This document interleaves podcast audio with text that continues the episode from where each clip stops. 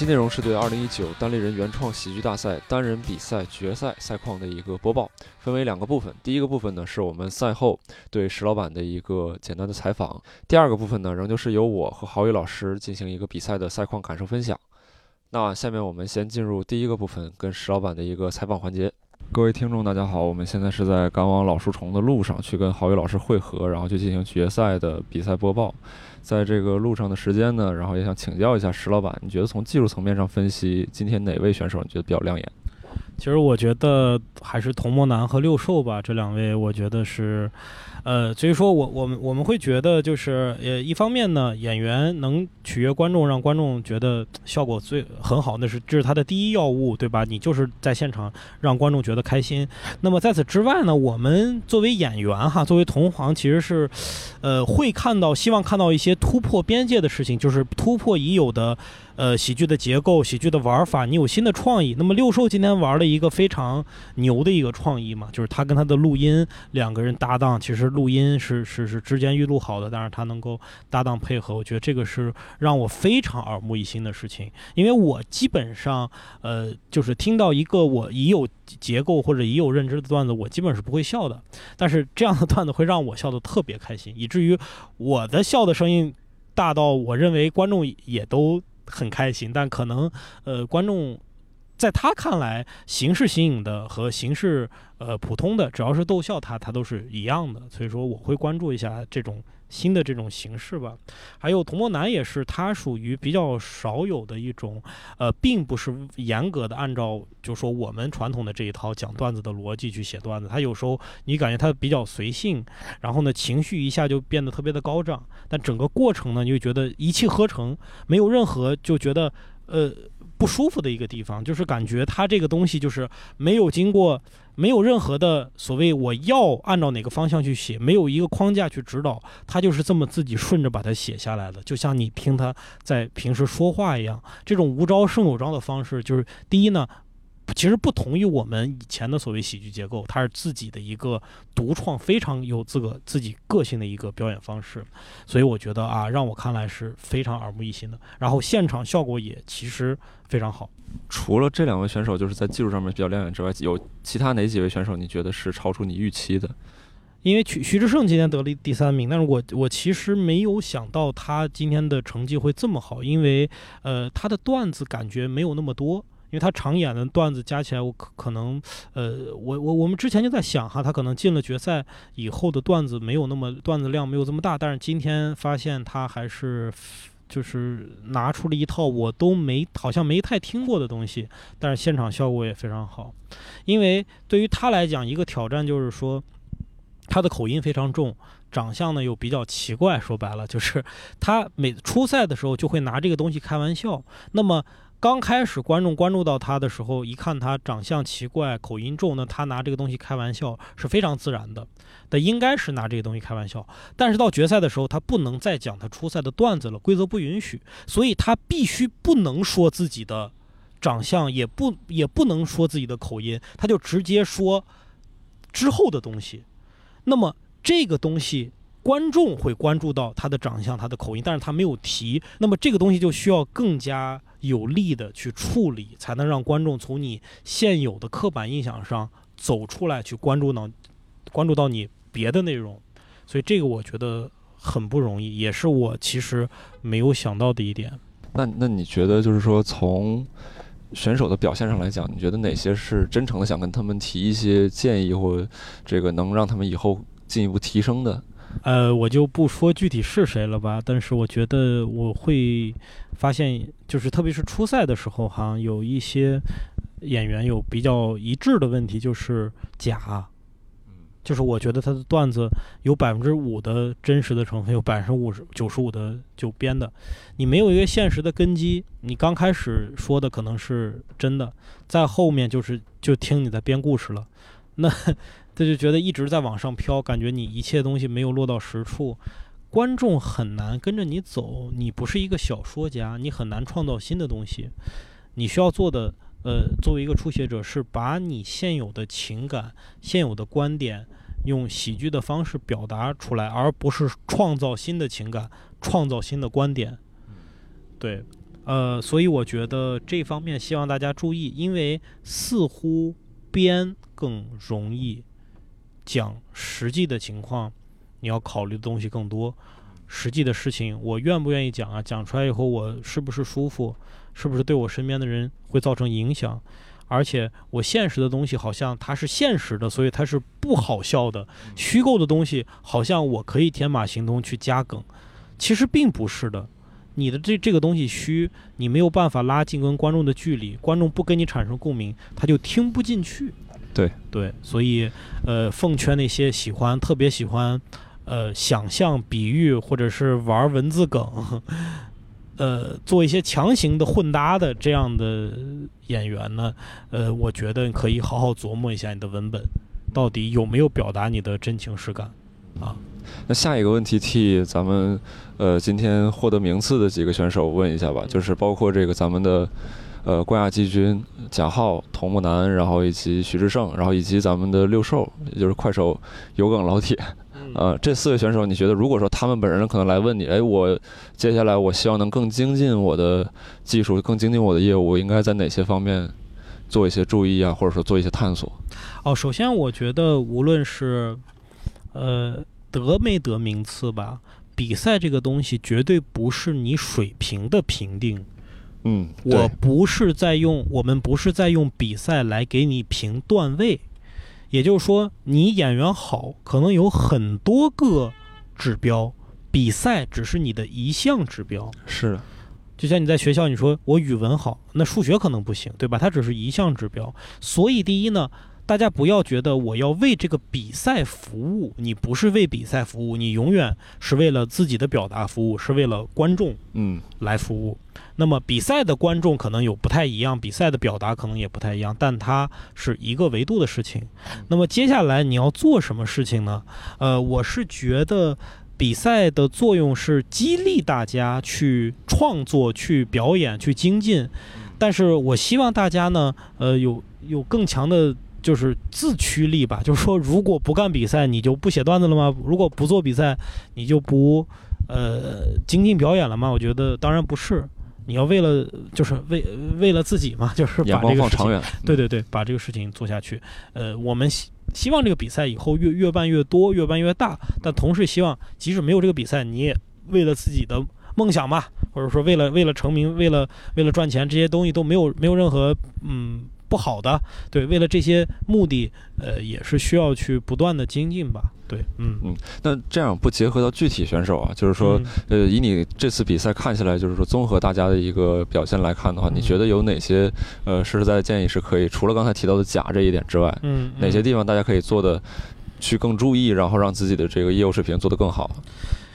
有大概呃四分之一的演员就明显让人感觉你很业余，比如说脚下的动作太多，不会持麦，啊，然后身上动作僵硬，语言表达不清晰。我至少看到了三个演员，我在现场我都没有在快手的直播里，我在现场我是听不清楚他说的是什么的，是他普通话的问题，或者是他紧张。那么这些是基本的层面，也就是说，你哪怕不是说的是笑话，你说的是一句话，能不能让别人顺便就是顺利的传到对方的耳朵里？那你表现到你的呃体态、你的情绪、你的语言，这个基本要过关。我们要说你是一个合格的表演者，我觉得这个还是比较重要的哈。那这个当然可能很多人觉得啊，我紧张，因为有时候一紧张，脚底下就开始踩水，就开始跑。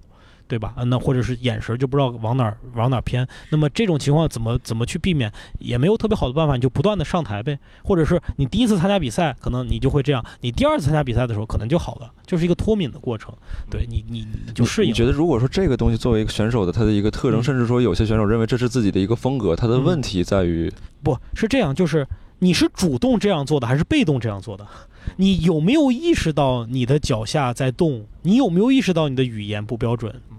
如果你是有意就这么设置的，那当然你可以为了它变成你的一个喜剧形象。如果你无意的，就是你你你你没有经意的就就就做了这些事情，那我觉得你需要注意一下，就你得在台上控制到你的所有的东西啊。好，各位听众，我们刚才是从在车上，然后现在已经转移到了老书虫，然后你们应该能从背景音能听出来，现在北京是在下着雨。然后这边也是问石老板最后一个问题：如果说你作为选手来参加这次比赛的话，嗯你对这次比赛赛程赛制的一个，比如说观众的一个判断啊，包括自己该怎么应对这个比赛等等，给出一些你的想法。其实这次没有让老演员参赛，其实是主要的原因是觉得，呃，其实害怕打击更多演员的积极性啊，不是我们倚老卖老，就确实有这个顾虑。但是我这次看完比赛，我说我下次我要参加，是吧？教主也有同样的感慨，觉得我们也还想比，是吧？也觉得呃很有意思，真的。我我我我我我要上台的话，其实最大担心就是我这些段子观众可能都听过了，你知道吧？而且我这最近也没有写出什么新段子来。我在想，我今天在台下看的时候，在想，如果我上台的话，呃，新段子反正没有，老段子怎么能够让大家能够理解呢？对，就是一个老演员还舔着脸上台，但是我又想，就是说，你作为一个演员，呃，就是专业性来讲，是说我不能预设观众。认不认识我，知不知道我？我得把最好的东西拿出来。我就想，如果这次比赛是我最长最后一场比赛怎么办？最后一场演出怎么办？我以后没有机会再演出，那怎么办？我应该把我最好的东西拿出来。我希望，呃，从我的作品里边找出我认为效果最好的段子，然后把它在家磨的，再再打磨的更精炼，一个字都不要再多说，每一个字都是有它的意义，每一个节奏都是对的，然后把这样的这样的一个东西。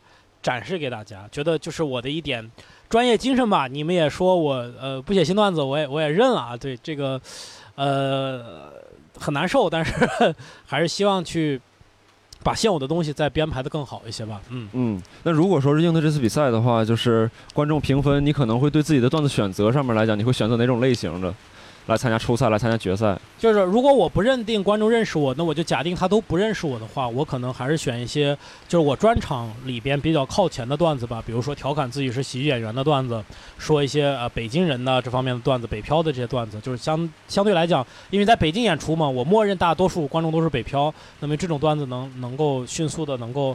呃，拉近跟观众的距离吧，这样。然后，如果我能进决赛，可能会讲跟父母的段子吧。但是因为时间也比较有限，由于我的关于父母的段子，呃，可能需要前面铺垫的更多一点，所以我没我没太呃计算是这个时间够不够用。对，就大概是大概是这样的。嗯，对，嗯你的你的一个思路就是说，可能观众这边假会会假设观众不认识你，然后挑一些短平快。对对对，是。嗯，在决赛这块，你说父母的段子，你觉得这个背后的思路是一个？背后思路是因为稍微长一点儿，我试图去能够前面能够铺垫的多一点儿的时候，因为你讲自己父母的经历，就相对来讲就更个人化一些。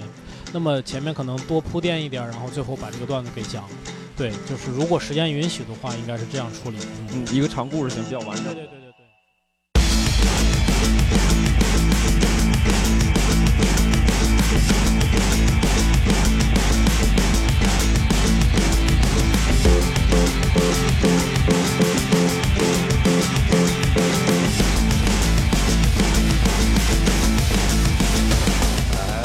这期内容呢，是我们二零一九单立人原创喜剧大赛决赛单人比赛决赛的一个比赛播报。然后同样也是有请到我们郝宇老师哎呀，哎，来跟我们进行一些分享。哎，叫老师啊，这太今客气了。天今天其实咱们录制环境稍微有一些特殊，因为我们是从已经从比赛场地赶到了老书虫。其实今天对于北京单口圈来讲是一个比较特殊的日子，是的，因为老书虫这个其实是很多演员非常有感情的一个场地，开了十几年，但是因为一些特殊原因，它现在是可能要关临时关停啊，对关停一临时关停段时间，然后未来不知道什么时候还对，所以说今天刚才也是在这个老书虫进行了一场四个多小时的一场演出。嗯，跟春节联欢晚会一样。对，基本上北京的单口演员都到这边来参与了这次这次演出，然包后括在那个决赛当中，很多这个没有取得好成绩的 啊，以及以及在决赛当中这个呃，以及没有进入决赛的一些朋友啊，都过来了。所以所以这个另外一边也就是咱们单立人的这个单人比赛的一个决赛，然后也是在五棵松那边拉下帷幕。对，呃，那最后这边也是呃选手各自呃上台发挥了自己的这个想要发挥的一些，可能有一些理想，有一些不理想。所以说今天我们跟大家说一下对整体比赛的一些相关情况。对那些我想对那些就是没有呃看现场演出，也没有看直播的观众啊、说一下，就是我们这期节目呢，你就进行一个脑补对嗯、就是确实是你没有看整场内容，听我们两人在这儿嘚啵嘚，就有点枯燥啊。所以我们尽量会给大家说一些当时的情境。好，那我们就还是老样子，从这个比赛的第一位选手开始去说呃，第一位是用用教主的话说，今天每一个人都是第一位选手。是的，是的，因为哦这个比赛的一个特殊性在于说，可能每个选手上场位置的不同，确实会对选手有一些不同程度的影响。对，主要是对对观众他的情绪也会造成影响，然后导致对他的成绩，对选手的，成绩所以说教主在这方面也是非常用心，就是希望能给每一位选手同样的一个环境。对对，我特别喜欢今天教主的开场，他的开场真的特别的炸，特别的炸。我们能看出教主他在即兴主持方面的那个功力非常的深厚。而且作为这个场下，我我这边来看，其实教主作为一个演员，他在台上演员发挥好的时候，自己本身会很有一些冲动去进行表达，但是他作为主持人，他克制住了，克制他，克制住了一。定要克制。他他除了在开场热场，他其他时候一直在克制，你能感觉出来是吧？旁边那桌子感觉都要被他捏碎了。是的，是的，已经捏碎了几个，所以说我们这边也是今天在我们了解教主场地方的人是，这他哪能受得了这个？对早把童梦男弄死。开玩笑。开玩笑，开玩笑。那我们言归正传，开始从第一位选手开始说起。对好，第一位选手就是我们初赛当中提到的小块儿，小块儿老师。对，对，小块儿。呃，他这边段子当中也提到，今年三十三岁了，身体有了很多的一个变化。对，然后他提到了自己的一个疾病，得了痔疮，然后包括这个得病看病的一些过程然后灌肠，他这回尝了灌肠了啊！昨天咱们没说到灌肠，今天他马上给补上了。对，今天一定要灌一次。对对，然后他他的孩子在在客厅当中看到他进行治疗啊等等。这些尴尬的状态，对，包括后边的时候，其实他讲了一些相对呃尺度很大的一些段子啊，关于就是自己呃 DIY 啊 DIY 以及他的 DIY 的一些呃一些一些具体的细节，他都讲了。是的，对这个，其实嗯，他前面的部分，我觉得观众还都比较能够接受。他在讲他孩子无意当中发现他在灌肠，这个尴尬大家也能能够感受到，都可以接受。但是到我们明显能感受到，到了后半部分，到了在讲他 DIY 那部分，我们明显感觉到，因为尺度的问题，观众开始觉得有点儿不适了，有点害怕了。这样我觉得直接影响了他后面很多段子的发挥。是，其实不管是说在国内这样的一个可能单口还不够成熟的一个环境来讲，还是说国外一个相对成熟环境，大尺度段子其实往往是对观众来讲比较大的一个挑战。是的，尤其还是那句话，他是第一个上场的人，第一个上场的演员。今天我们现场的女性观众占了多半儿。嗯，啊，这个时候你一上来讲这么大尺度的，实实际上是很冒着很大的风险。对。呃，嗯。其实我从台下有个情况了解，就是有朋友在之前也跟小何老师有个交流，他说小何老师对于这个段子选择其实是有执念，他自己非常清楚什么东西是适合比赛，什么东西是不适合的。但是可能单口演员每个人都有自己的执着，对，对，这他就是他想表达的。是的，嗯，他就要做一个不一样的东西出来，我觉得能感觉出来，对对嗯对对。当然他他也清楚这个这次选择他可能要面临的一些要付出一个代价。所以这个也是给我们所有从业人员提出了一个，嗯，就提了个醒儿，就是确实，在今天我们单口喜剧在中国刚刚起步的阶段，话题的尺度、它的敏感性，确实还是一个非常现实的要考虑的问题。对对就像之前我们讨论，就是说你的这个言论边界，包括你的言论空间，可能跟你的这个身份，包括观众对你的认知程度也也是一样。但就像这期节目在一开始石老板提到，可能他如果是来参加这次比赛的话，他会预设观众对他其实是一个不了解的一个状态。对，好，那我们来下面看第二位选手贾浩。哎，贾浩贾浩非常特殊的，这个今天拿到了一个很好很好的一个结果。他得到了很好的成绩，贾浩获得了今天全国大赛的冠军。是的，是的，恭喜贾浩。是嗯实至名归吧。对，包括他其实，在微博上面，你能，咱们就像咱们初赛的时候说到，就是贾浩老师对这个这次比赛非常的重视，非常的认真，非常的认真，充分的准备。就是在比赛他初赛的当天上午，他还在各跟各个演员请教他段子的排序，然后去研究。他真的太认真了，对，然后他所以今天发挥的就是又稳又炸。对在在他这个表演结束之后，然后他自己也发了一个微博，然后他这边提到也是说自己在台下可能对于观众的这种喜爱，对，对有一个情绪的表达，这个哭了，尤其是今天我印象就是因为因为尤其是他在小块儿之后，小块儿呢、后半部分的段子因为尺度让观众有点害怕了。对，呃，场面一度有点尴尬。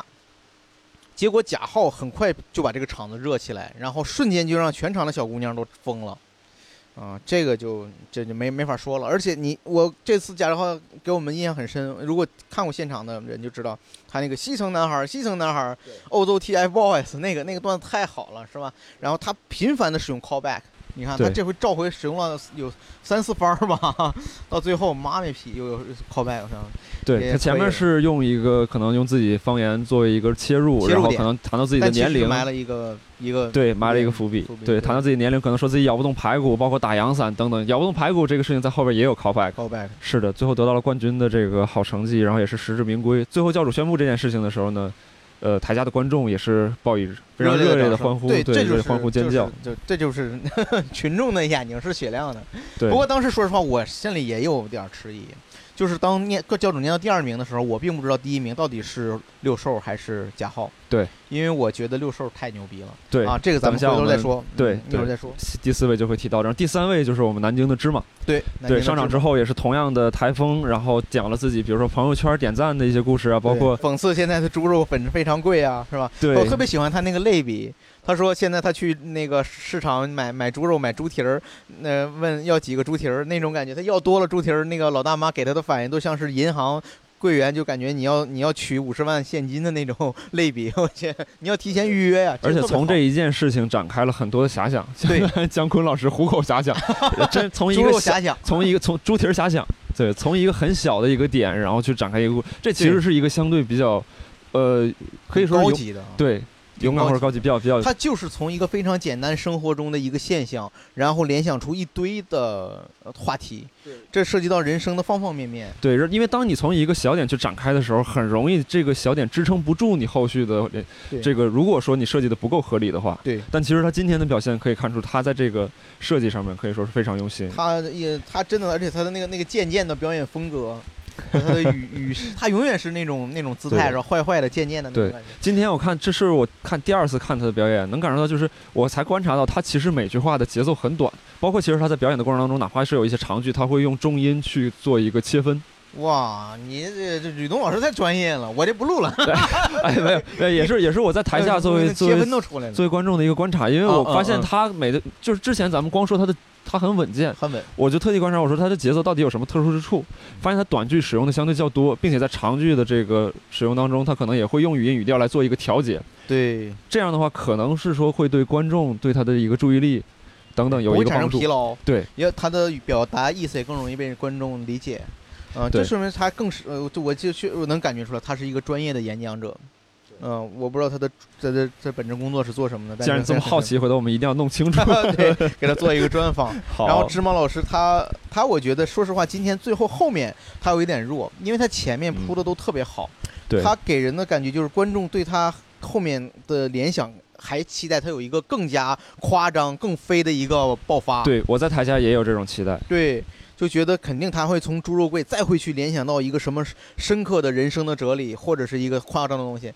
但但是就觉得好像还没出来，就草草收兵了。因为芝麻老师上场之后，他的一些预期违背等等，其实往往是真的是太出乎人意料。对，所以说，作为台下的观众来讲，我会很期待这个人他到底在这个故事之后会有什么样的一个反转，什么样的一个展开。对对对，就像当年我听周奇墨老师那个讲那个，呃，周奇墨讲他教爸爸上网那个段子一样，就是我们的期，我们都知道他前面越他去前面给我的铺设越词是，呃，我的期待就越大，你不能在后面再用同样的能量，你必须这个更大的一个是的，高一个数量级的能量爆发，才才能让观众满意。对，这就像登山一样，越到后面其实越难。对，好，那这是我们第三位芝麻老师，然后第四位就是我刚才提到的六兽。兽，哎六兽，哎，六兽这次也是得到了快手的最高投票。哎呀，我觉得他他进前三甲也绝对没有问题。是的，是的，是的，我觉得六兽老师真是形式这个跟嗯各位这个可能没来看比赛也没来看直播的听众说一下，形式非常特殊。他其实是在一个单人在台上表演，但是通过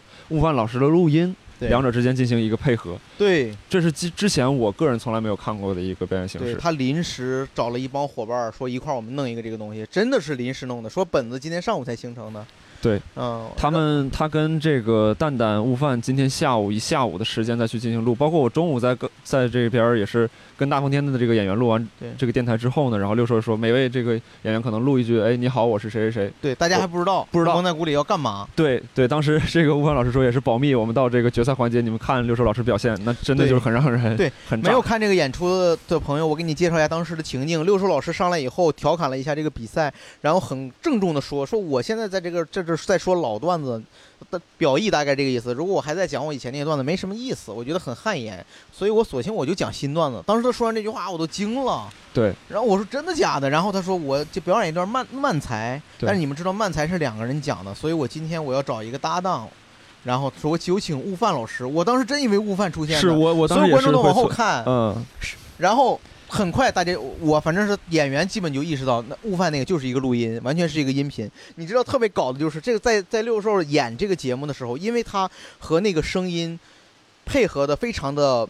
天衣无缝，以至于后面中间有不停的有女观众回头看找午饭老师，午饭老师在哪儿？我是不是午饭老师在现场？肯定在现场。对，可能有些观众以为是悟饭是在后边拿着话筒，对，在跟他配合做双簧表演，但是这厉害就厉害在这儿，他们真的就是完全是用人和声音去对话。对，这边也要夸一下，就是他们组里边有一位编剧，也是我们编剧叫蛋蛋对，整个蛋蛋蛋整个全场的配合是由蛋蛋来完成的特别棒，，特别棒。我今天在我在老树丛也看见了蛋蛋，我真的我觉得他对他们，哎呀，真是太敬佩了。我觉得就这种精神，就是不重复自己。嗯，我觉得作为一呃老老老人儿啊，中老年人，我觉得汗颜。通过下午三四个 小时的打磨，完成一个七分钟的表演，这个真的是很难以想象非常很。难，我特别佩服吴凡老师。吴凡老师真的好棒啊！吴凡老师那个 B-box，啊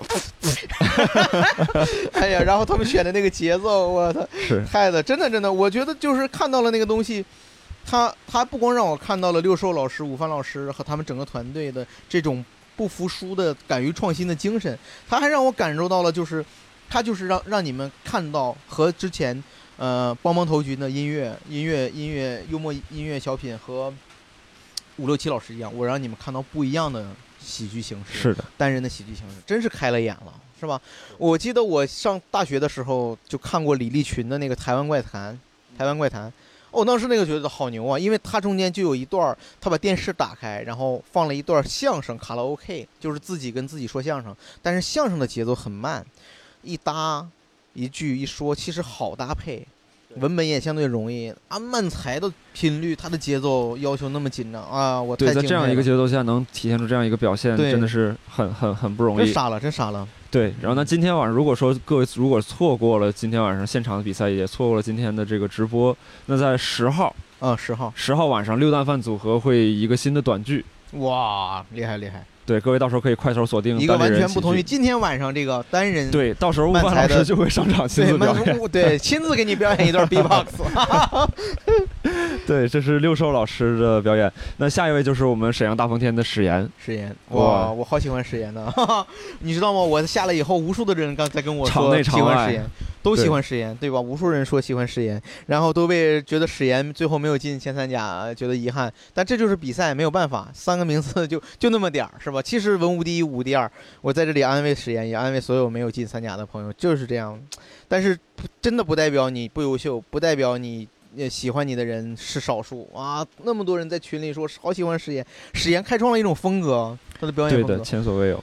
刚才还有一位大哥跟我聊，他说他看史岩的表演，他突然意识到，嗯，一个喜剧演员，嗯，在刚开始入行的时候，可能你会能量很强，去拼命的去展现你个人的才才能，锋芒，呃锋芒，然后你会特别的用力。对。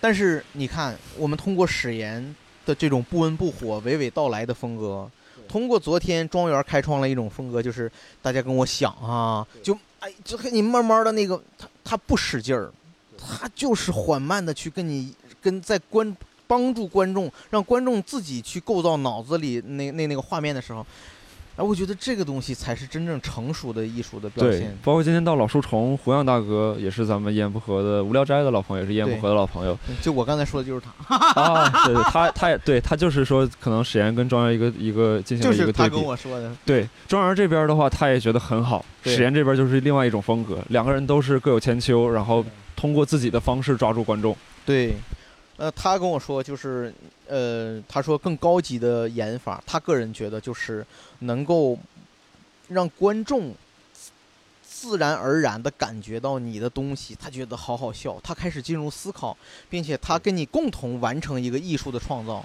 对，而不是像你强硬的给我一个观点，然后。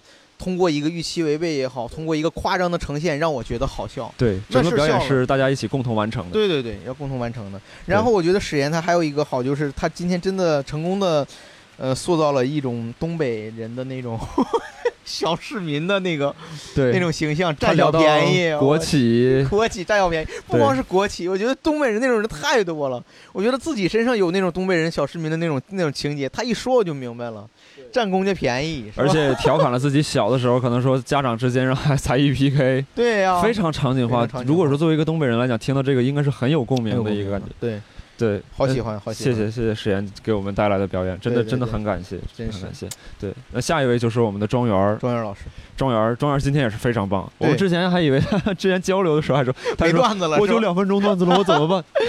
对，但今天仍然是以一个非常亮眼的表现，对把台下的观众征服了。征服了。他聊到自己高考报学校，聊到自己的专业旅游管理，聊到自己跟父亲，父亲起床气可能打自己，然后也是从这一块儿展开了一个联想，展开了一个膀胱跟自己对话，对等等等等，也是用一个非常好的一个表演，然后最后进行了收尾。对，然后他他就像我们昨天说的，他今天依然非常凸显他作为 sketch 演员在对于人物刻画上的优势。嗯，说实话，我觉得他他的那个状态，他的他对人物的跳进跳出的那个状态，他我觉得他已经很像一个曲艺演员了。对，到模仿他妈妈这块儿，比如给吉大打电话的时候，哎，没有任何铺垫，直接进，直接进。但是观众肯定是完全能 get 到他的点。对对，特别像一个二人转演员，就是他，你知道，就是一个曲艺演员，他的那种人物的跳进跳出，他和单口演员的跳进跳出不太一样。对，他对人物的那个特征的体，也我觉得能可能你能让感觉观众感觉到你更形象，更也更用力一些，感觉他一个人完成了一场多人演出。不停的被爸妈扶帖儿是吧？对，很好很好，我特别喜欢这种。但是刚才你跟我说他在微信里说他哭了是吗？啊，不是不是他不是自，他他没有哭，他是在微博上面可能对自己今天的表现不是特别满意，他还跟大就是因为没有进家说抱歉。三甲嘛。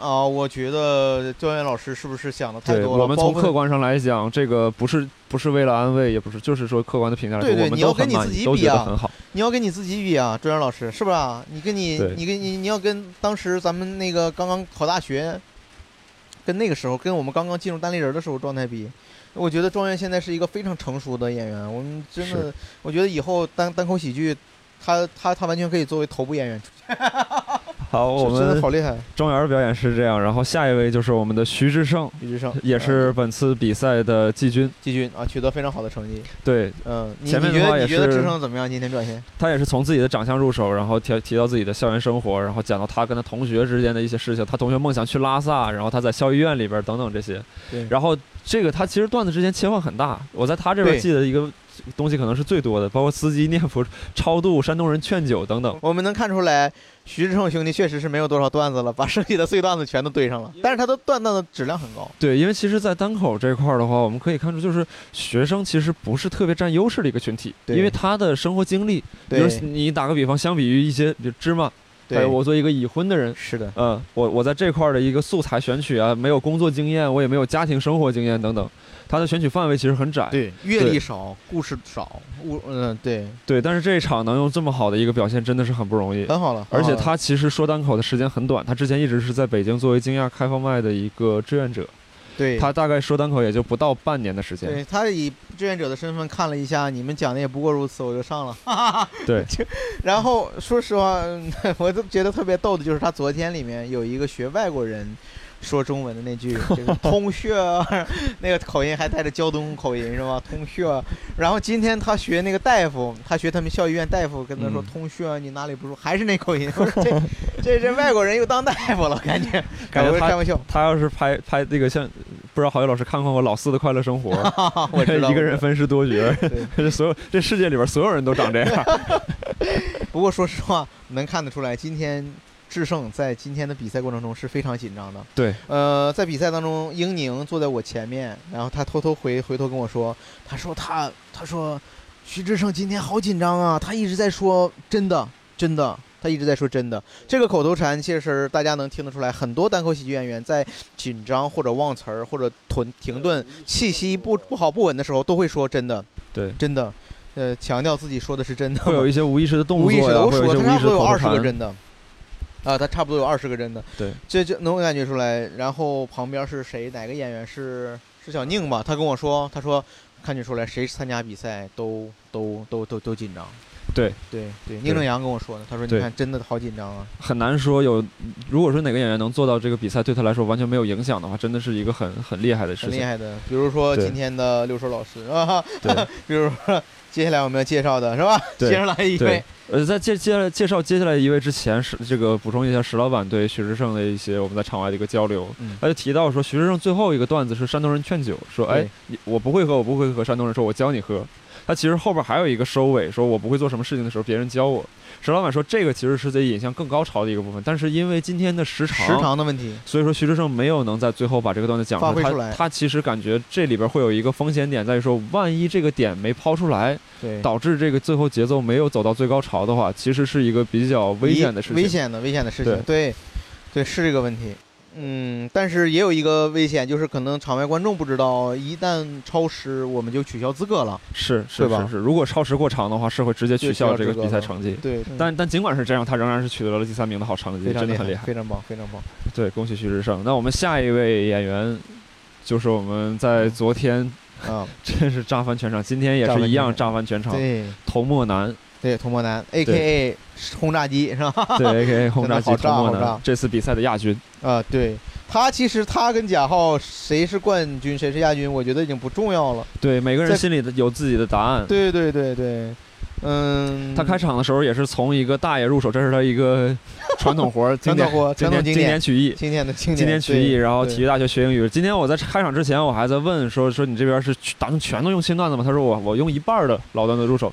对他讲那个懦弱的性格那部分，呃，是就开始进入新段子了，是吧？前面那个大爷那个是是老段子，对，包括他自己上这个这个小网站的一些经历呃，上小网站，然后然后跳跳伞。对对。我在这个看粉丝群，包括看弹幕的时候，有人说这个童漠男的语言非常的干练优美，在文本上面非常非常的强。对。对，而且不只是在文本上面对你感觉他的文本是真是精雕细琢，然后他没有一句废话，没有一句感叹词，对，选词包括之间的一些连接等等，都是感觉像一个短篇小说一样。是的，是对，的。再去打磨自己的文尤。其他在台上那种又冷漠又丧的那种状态啊，哇，这个算是冷面笑匠吗？也不是冷面，我觉得就是他的人物形象在在他的语气当中就形成了，就是嗯那个他对，就是给人感觉他是那种极度具有极强洞察能力，同时又那种极喜欢剖析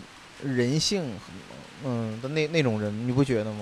对，观众其实在看他的，就是他他的，我觉得他的感觉就是给人都特别狠。就你看他说什么东西，他其实都，他能让你感觉他其实很深入的在剖析是的是的。对吧？对。对，观众，我感觉台下观众看他的时候，应该也能感受到，这个人其实是一个非常聪明、看问题非常准确的一个人。对对对，对。他在形容教练的口水如何什么鼻涕如何到他嘴里，他慢他慢慢的去说去描述那些那些细节，而且这个部分最厉害的是，他是展开的一个想象的一个环节。对又是一个想象，对，他在就是其实想象对于很多演员来讲是一个比较难做的一个一个展开，因为本身它不是一个足够真实的事情，是你要自己依靠自己的想象力去征服观众。他在用先用脑子构建出一个有趣的场景和画面，对，然后再用一个精准的语言把它表呃设计出来，再表达出来。对他非常考验你对这个场景的构建嗯是不是，真实的，因为你稍微有一些虚假，其实观众是能感在台知到的下第一马上就能感知到的。对对，这是后生可畏，后生可畏。对，而且他在段子和段子之间情绪的推进非常好，你基本上感觉是就像就像海浪一样，一波一波一波的对，一波未平一波又起。哎，一波一波的高潮，真是。然后我明显能感觉到，从他这儿，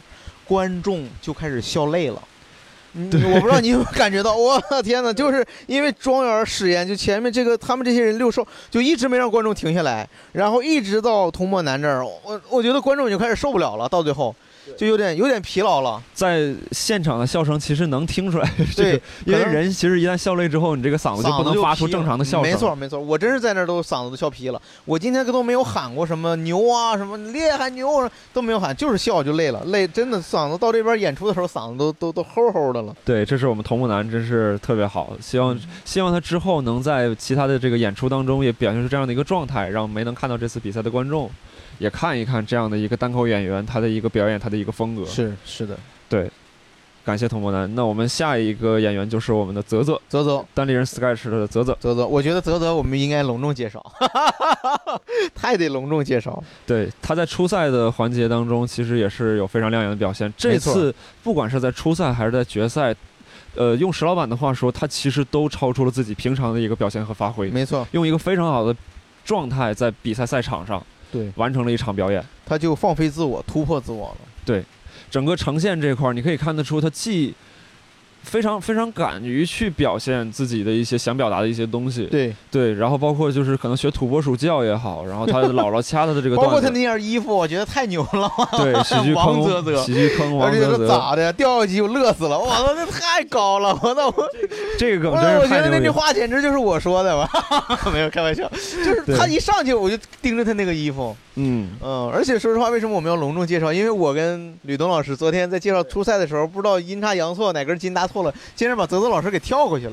对，漏掉了，实在是抱歉，这这也是跟泽泽老师说声抱歉。实是其实他昨天是一个很大的意料之外的惊喜，因对，为非常黑马。因黑马，因为当时好很多演员其实看好梦涵，因为梦涵她的颜值，好吧，就是她的她的粉丝量都特别的多，而且客观情况是，梦涵在比赛之前其实就已经登上了单立人的商演。对对对，已已经演开始表演单口了，对，但是庄园和泽泽一直没有。其实还还没有在比赛之前。对我们只是在在开放麦的时候才看见他们的演出，对，对，然后呢，泽泽呢又是一直其实，在 Sketch 里，他的角色都是一个不是那种特别有喜感的角色，呃，他并不是那种特别讨巧重要的角色，所以我们看不出泽泽他的风采。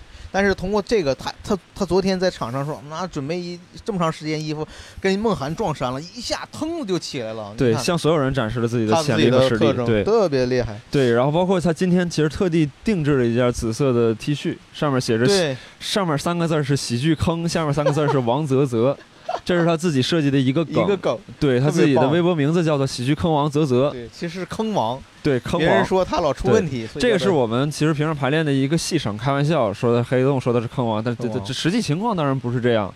对他自己其实本身也是一个非常强大的演员，他对于这些玩笑来讲的话，他不是那么在意，对，也是在敢于在这这个台上去调侃这些事情。是的，对，而且非常劲爆的也吐槽了我们自己公司对。福利待遇。对对对，这就是喜剧圣经里面非常提到了一个非常重要的观点，就是你去吐槽什么呢？吐槽，要么去吐槽你人生中回忆当中那些重大的挑战，对要么就是去吐槽你最近的现状。哇，他吐槽那些现状真的是入木三分哈！我觉得有机会咱们开一个单立人吐槽大会啊，真的非常好。可以可以，谢谢泽泽，谢谢泽泽今天的表现特别好特别好。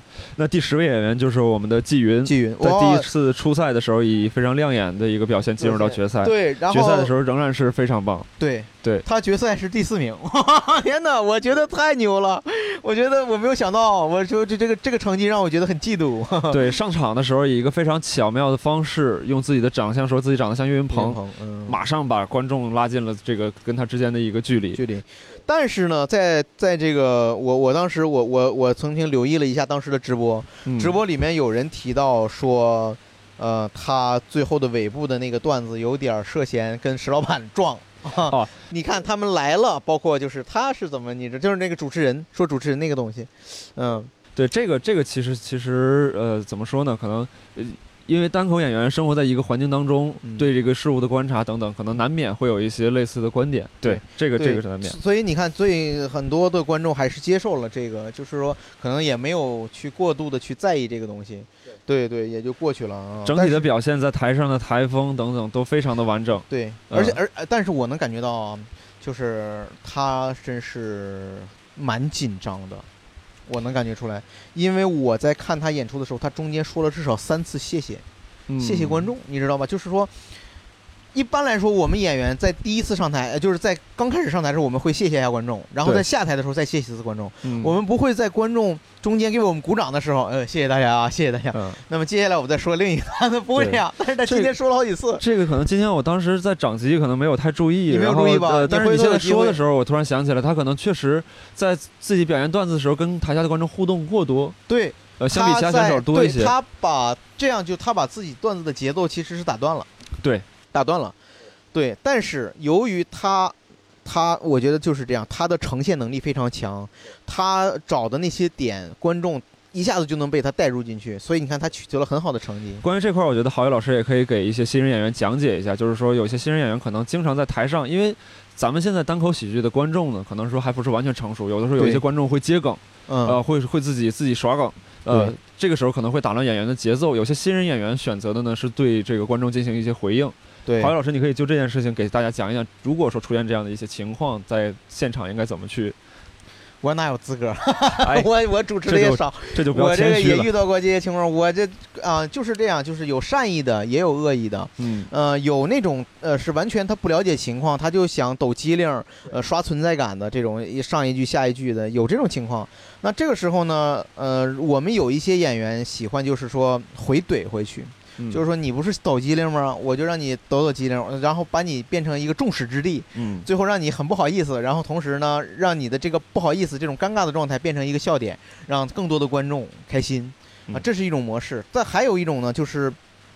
呃，像我可能比较善良啊，嗯 就是我喜欢呢，让观众还是觉得你不是要存在感吗？我会给你一个存在感，我给你一个台阶下，然后我会自嘲一下。但是也别太不要脸。对对 对对对对对，我会说，比如说父亲啊，可以了是吧？差不多了是不是？嗯你再互动我就该加钱了是吧？顶多是这样是吧？对或者你把你把拉链拉开，我给你。是吧？开玩笑，是大哥，咱是要不然你打我一炮是吧？就是差不多就行了，是不是？咱们这演出时间差不多够了。就是我觉得我会让你满足，但是我会我会暗示给你，就是你这样差不多就可以了对。郝宇我不会老师的攻击你，这个人设呢，也是慢慢从这个一个温文尔雅的一个君子，各位可以在之后的线下演出看到他段子当中更多的放飞自我。没有没有，你看你这说，我怎么没有没有，我就开个玩笑，就是我觉得是这样，跟主持人的风格不一样，但是呢，我觉得是这样，就是说，呃，一个成熟的主持人，他都不会回刻意的去回避这种观众的存在。嗯，你不要说有一个出了一个爱接茬的，或者出了一个有问题的观众，你去刻意的去回避，不去跟他聊，你还是去，要不然所有观众都会很紧张，其他的观众也会觉得有这样一个问题，但是你你回避，我们也不舒服。不过季云这次呃台上表现，其实也是说他跟观众的一些互动，也是有一些是他刻意而为之的，对，是他去寻找的，包括他的一些段子当中的设计，对就会涉及到一些观众的互动。对对对对，嗯，这就是我觉得大量舞台经验，也是跟他的大量的呃那个呃表演的经历有关系。嗯，对，这是我们第十位选手季云。啊希望季云云越演越好啊！希望这这样子越来越多啊！好，好那我们下一位演员是北京的汉塔。汉塔，汉塔，他前面也是从自己的一些单讲单口的一些经历，老爱看单口啊，包括自己的一些生活，别人找他办健身卡等等，以及他自己去房地产企业办的一个在天津的这个单口演出，对，然后被这个老大爷管他要油啊，发油嘛，这是不是？那个油不错，啊，什么时候能发油？发发油嘛，嘿 别说了，赶紧。对，包括后边有一些主持人加的微信啊，等等的，对对主持人在微信语音当中一些，他他他今天其实发挥的也很稳，嗯，但是，呃，我觉得他现在我们觉觉现在能感觉到，在后面的观众啊，在后面的演员反而有一点吃亏。对，呃，因为观众这个时候就开始累了。对，疲劳了这次这次决赛，如果说从一个商演的水平来讲的话，实在是太高了。对对，然后把那么强的、那么强的密集的演员都集中在中间，嗯然后后面导致后面的演员他表现的很很很完美，但是观众已经开始累累了、疲劳了。你这时候再给他一个刺激，他也他也没那么有强烈的反应。很难给你一个像强烈的反应之前一样的反应。嗯、但是呃，但是呃，我觉得是这样，就是我同时我想说一下，就是在看汉塔的表演的时候，我们开始注意到他的文本就开始散了，就是他实际上汉塔是把他很经典的段子，呃，全都堆砌在了一起，对，但是我们明显能感觉到，就是它的主题性开始缺少了。它不再像珠菜的时候，就几个话题，他们之间是有逻辑关系的，能能勾连出一个比较强的，呃，主题和情绪。对，后面我们明显感觉到，就是他他他他那七分钟，就是中间有太多的主题，有太多东西要谈。这其实不光是他一个人的问题，嗯有很有很多的演员在后面，我们能感觉到，可能是段子的量，整体的量就是这些了，或者他挑出来的这些最有效果的段子，他都用在这儿了。对，这时候你就感觉他开始，他这个时候就不如那些主题性很强、观点很强、情绪很强的那些演员容易得到观众的就像石老板说的，就是这次比赛的设计可能是对一些中部演员更为友好一些，因为初赛加决赛是一个五加七的一个时间，对十二分钟的时间说短也短，说说长其实也很长。也长，你要从自己的素材库当中找到一个合适五分钟的、合适七分钟的一个段子在台上表演，对其实对演员来讲是一个比较，对新人演员来讲是一个比较比较困难的一个事情。对对，他我们能看出来，他是真是把那些非常有效果、他很喜欢的段子都挑在这七分钟里了。对，如果说我们之后可能办一些其他的比赛的话，比如说甚至说，假如十二分钟一个演员上台，嗯甚至十五分钟，对可能会更暴露一些演员在自己素材库这块儿的一些一些问题或者是状况。对，也可能会同时会凸显出另一些演员身后的积累啊，比如说于适老师，是的，对吧？哇，他段子太多了，然后于适老师说给我设计一个四十五分钟的比赛。对专场比赛，看谁热。好，这是我们第十位选手汉塔。那我们最后一位选手也是我们东北的齐明，齐明上场之后可能聊了自己关于话剧的一些观察，然后以及自己个人的经历。爸爸可能在童年的时候这个打他，然后包括他跟同学之间写同学录啊，十年之后提前见了呀这些啊，这个段子算是齐明老师的传统段子了。嗯，这个段子我刚我在我当时我扫了一眼直播，直播上有人说。这个段子跟一年前我在在那儿看的一模一样，嗯 熟悉的味道，熟悉的味道。对，熟悉的对配方对对对，他发挥的也很稳定，嗯也很稳定，嗯，但是也是吃了在后面的亏，观众开始累了，对，观众开始累了。然后这里面一旦观众里面有四分之一的老观众，他就发现你这是老段子，他就开始不给你反馈了。我觉得这这是这也是一个问题，对，这也是一个呃，怎么说？这这个北京演员有自己的优势，也有自己的劣势。优势在于说可能观众相对熟悉，但是劣势在于说可能有一些段子观众已经听过过了，听过了，尤其是刚才说的，他在疲劳之后，他给你的反馈就开始打折扣了。嗯，那么这这我觉得就是说，虽然于那个齐齐明老师他这次的这个段子很非常完整，呃每一个点打磨的都非常精准，但是依然说就是说、呃没有达到我们预期的说那么好的成绩。对，而且赛前也跟齐明老师交流，其实他相对来讲还是很谦虚，因为你在赛前如果问每任何一个参赛选手，你觉得这次的冠军是谁，大家一定会说是自己。但是齐明老师说，那我我觉得我这次其实能进前三，我就很理想，我应该是是能进前三。哦，其实也，这也不谦虚了，可以了。嗯哎呀，这玩意儿这进比赛进前三，这我觉得相比其他选手还是谦虚了哎，很多这不。其他选手真这么说的吗？这么这么不要脸吗？你说史岩，史岩能这么说吗？史岩不会我觉得不会吧？这对吧？？我觉得你们六叔老师，六叔老师那么沉稳的人也不会说的。呃，六叔老师说，我觉得冠军应该不会是别的人。我是不是不知道？那应该是反正不是别的人。别的人。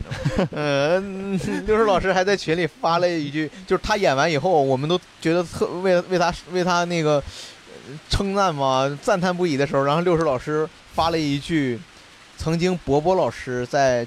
呃，去年全国喜剧大赛上的一句话，对我只想把冠军留在单立人儿，破折号伯伯。哎呀，我说你太卖力了，太可以哎，但并不是由你来完成的，六叔。这太伤人了哎，。开玩笑，开玩笑。哎呀，回去得给我我没有没有，我觉得我今天看到六兽老师的获得获得呃爆梗王啊，就是那个那个去网所有网友的那个那个，我特别开心。对，而且他的这个表演，呃，得到了其他很多选手赞扬，就是说他在表演当中融入了很多没有进入到决赛的选手，这个其实是六叔老师。他他自己的一个性格也好，或者怎么样，他其实他希生活望大家当中非常照顾大家的一个照顾大家老大哥嘛，对，呃呃，他呃可能没有看演出的朋友不知道，他在漫才里面用了呃很多没有入围决赛演员的录音。并且介绍自己，我是梦涵，我是对英宁，我是谁，我是谁谁谁，我们是而且用一个很好的形式融入到段子里。对，非常巧妙，让你刚才觉想开一个非常非 非常丧良心的玩笑对，我不我不敢说，就是让人觉得嗯，既巧妙又温暖又，温暖，而且不刻意。不刻意。在这个段子当中，它是在这个段子当中设计本身其实是包袱的一部分。对，对本身是包袱的一部分。我我期待着六兽老师有机会把这个段子再在我们商演中演一次，就是给、嗯给那些没有现场来到现场看看的朋友一个机会。我们可以把它做成一个视频发到网上，啊对对作为这次比赛的一个一个一个留念。一个留念。对，嗯，不可复制，不可复制，对，那其实短短时间，我们我们也把十二位选手都过完了。真快呀、对，但其实今天亮眼的不只是选手本身，对，还有评委啊，没有没有评委，对，有个观众，各位观众 各位观众，各位观众真是特别好，真的，我觉得今天的观众太棒了。当然，这个跟教主的风呃，跟教主的热场、嗯、分不开。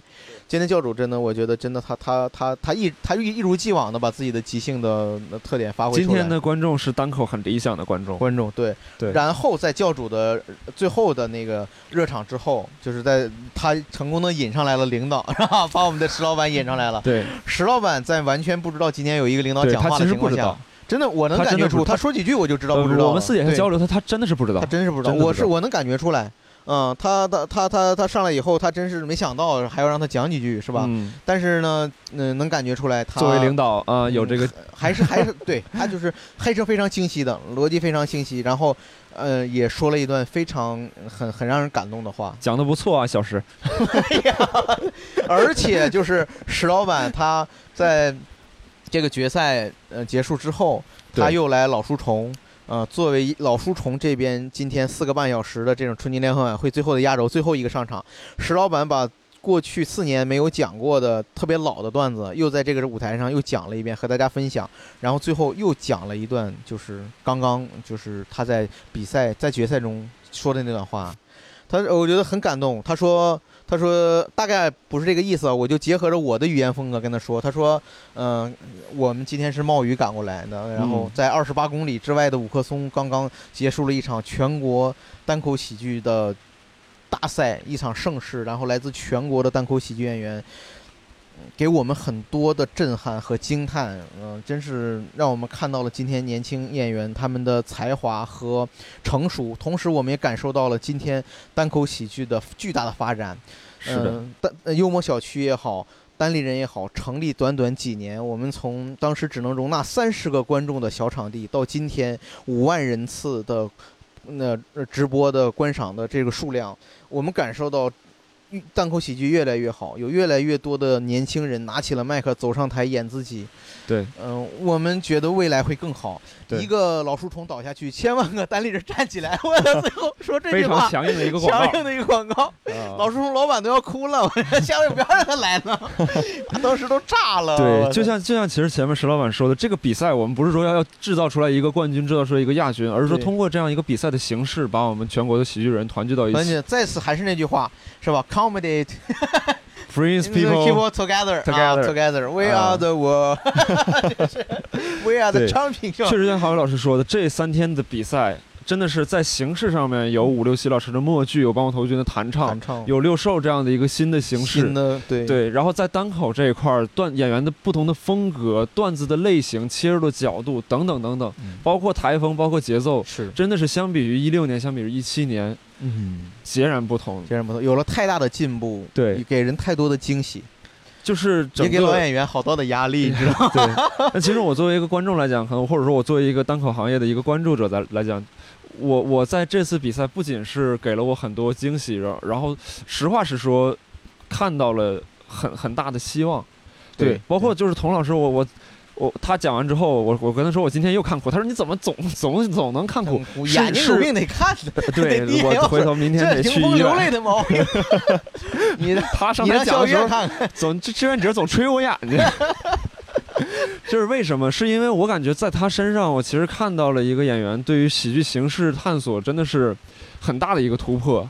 他自己自己本身的表演结合了很多很好的一种方式去带动观众的节奏，带动观众的情绪，对对，就实实在在的一次享受。就然后是就是我们能看到，真的是既有像童漠男这种天赋的型的选手，也有像贾浩那种既有颜值又有啊、又有又有又有勤奋刻苦的那种，哎呀，真是，然后又有像像像像像六兽这样别出心裁，别出心裁这种敢于挑战自己的老战士，是吧？对，还有像史岩老师这样娓娓道来，对，这种这种黑马是吧？让我们知道全国还有很多优秀的演员，像芝麻老师，像史岩老师这种，然后又有像像庄园啊，像泽泽啊，对对，包括张雷，虽然张雷今天很遗憾没有能参加决好多人，说张雷是没有段子才跑的，张雷我不知道你怎么回答这个问题，希望你在我们这儿留言解释一下，是吧？要不然你把你段子文本发上来，大家看一看，向大家证明一下我这个对有，。证明对证明一下你那个段子确实不行。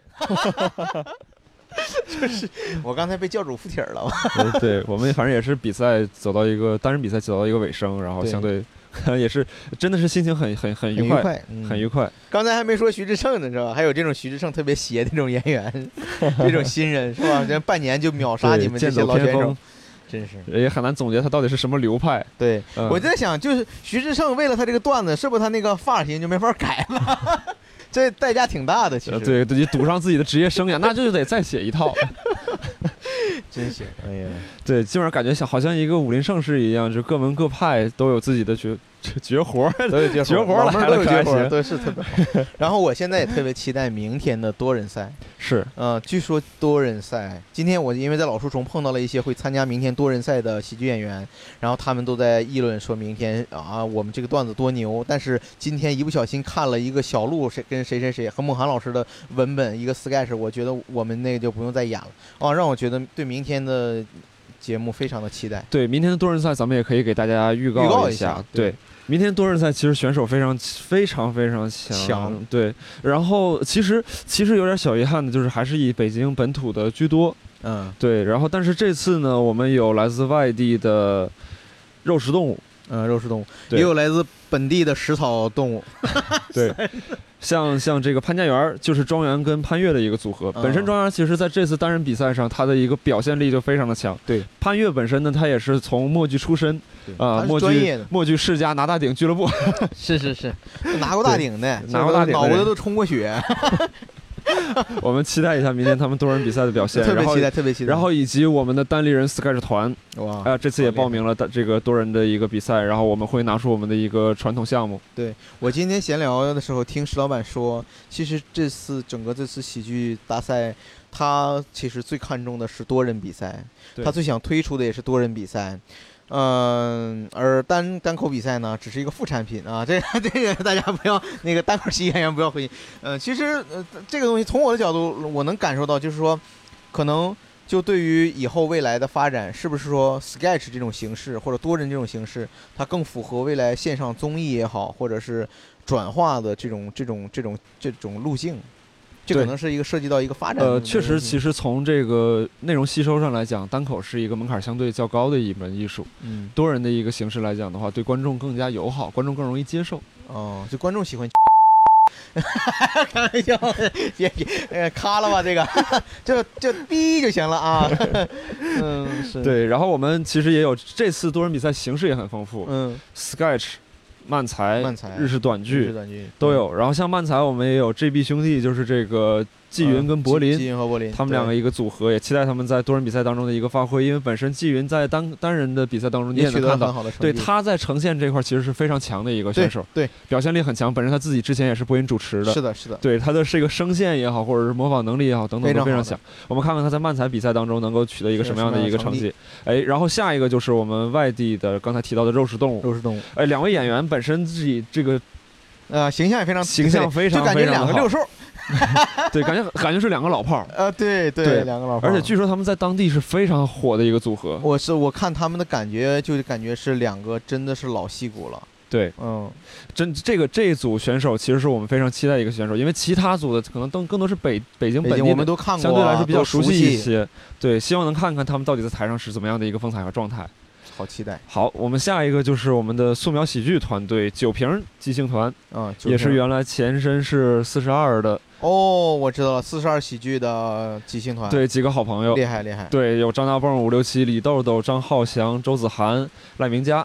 嗯，然后这里边的话也是五六七像，对吧？大？家也都看对见他们单人比赛的表现，也都看见了，然后大鹏老师也是非一名非常优秀的优喜剧编剧。秀的喜，继续啊，对，对自己本身的表演功底也很强，强，主持也很强。我之前看过他主持的这个即兴互动剧，非常非常表现力非常不错，而且控场能力也看完。人家的演出，觉得人人家那个才是演员，人家那才是艺术家。你是指颜值吗？啊，不是啊，我觉得是，我觉得人家那个才是，嗯，对，然后还有一个就是今天的六兽老师的搭档，明天也会出现哦，六蛋饭组合。六蛋饭对 啊，把他们的宣言也很有意思因为因为实际上蛋蛋参与了编剧，所以叫六蛋饭是吗？对，蛋蛋明天会上场吗？蛋蛋明天不会上场，不会上场但是他会在台下配合去播放一些音效音乐。明白了，明白了。对他们其实是一个非常强组合，因为蛋蛋他是一个基本功非常非常扎实的一个 sketch 编剧，是的，本身自己也对这种喜剧类别非常用功再去观察。是，然后英英语也特别扎实，对对各位烟幕和听众应该也知道，也知道是，对我们知名英语选手蛋蛋。呃呃特别好。对，看看他们明天编出来的是一个怎么样的一个奇奇思妙想的一个特别一个构思。对，然后以及我们的鹿晗组合小鹿梦涵，嗯，对老牌选手了。对，这也是相信单立人的观众、一言不合的听众非常熟悉的两位演员。对，像两位 sketch 演员，我们在十一月的时候会有一次 sketch 的这个剧场版，哦其实他们两个就会有非常多的这个剧目表现。他们在我们 sketch 表演里边，基本上可以说是这个主演。主演，是，对，本身表演实力非常强。梦涵、小鹿这个其实都不用多说。然后还有一个是我们吴豪跟汪德发，嗯，非常喜欢的两对演员。嗯，因为他们明天会致敬我。对，是他们两个带来是的一个作漫才，对他们那个漫才里面会提到我，不是开玩笑，对因为我跟他们一块儿演过，他们每次演完这个漫才，我的段子就要改一改，因为他们明天那个段子会涉及到一些关于嘻哈、嘻哈文化、嘻哈说唱乐的一些东西，蛮我蛮喜欢的。期待这次多人比赛，感觉会是一个非常精彩的比嗯赛。好，那以上就是我们本次播报的全部内容，也感谢各位收听到这里。现在是凌晨几点？我看看，我跟吕东老师，哇，一点，现在是一点三十八，也就啊今天现在是今天上午，也就十号的上午一点三十八。嗯我跟吕东老师已经结结束了今天在老书虫的秘密花园儿，对嗯，然后明天这边就会倒闭。对，这一个大铁球过来，这房子就给推了，我俩就就成钉子户了，就埋到地底下了。开玩笑。好，以上就是我们本次播报的全部内容，也感谢各位听众收听到现在，然后也非常欢迎各位关注今天晚上单立人原创喜剧大赛的多人比赛环节。是的，十九点三十，快手锁定单立人喜剧，我们一起看直播。如果能来现场的观众，我们一起感受一下现场各位演员在舞台上的表现和魅力。非常期待。好，谢谢大家。谢谢大家。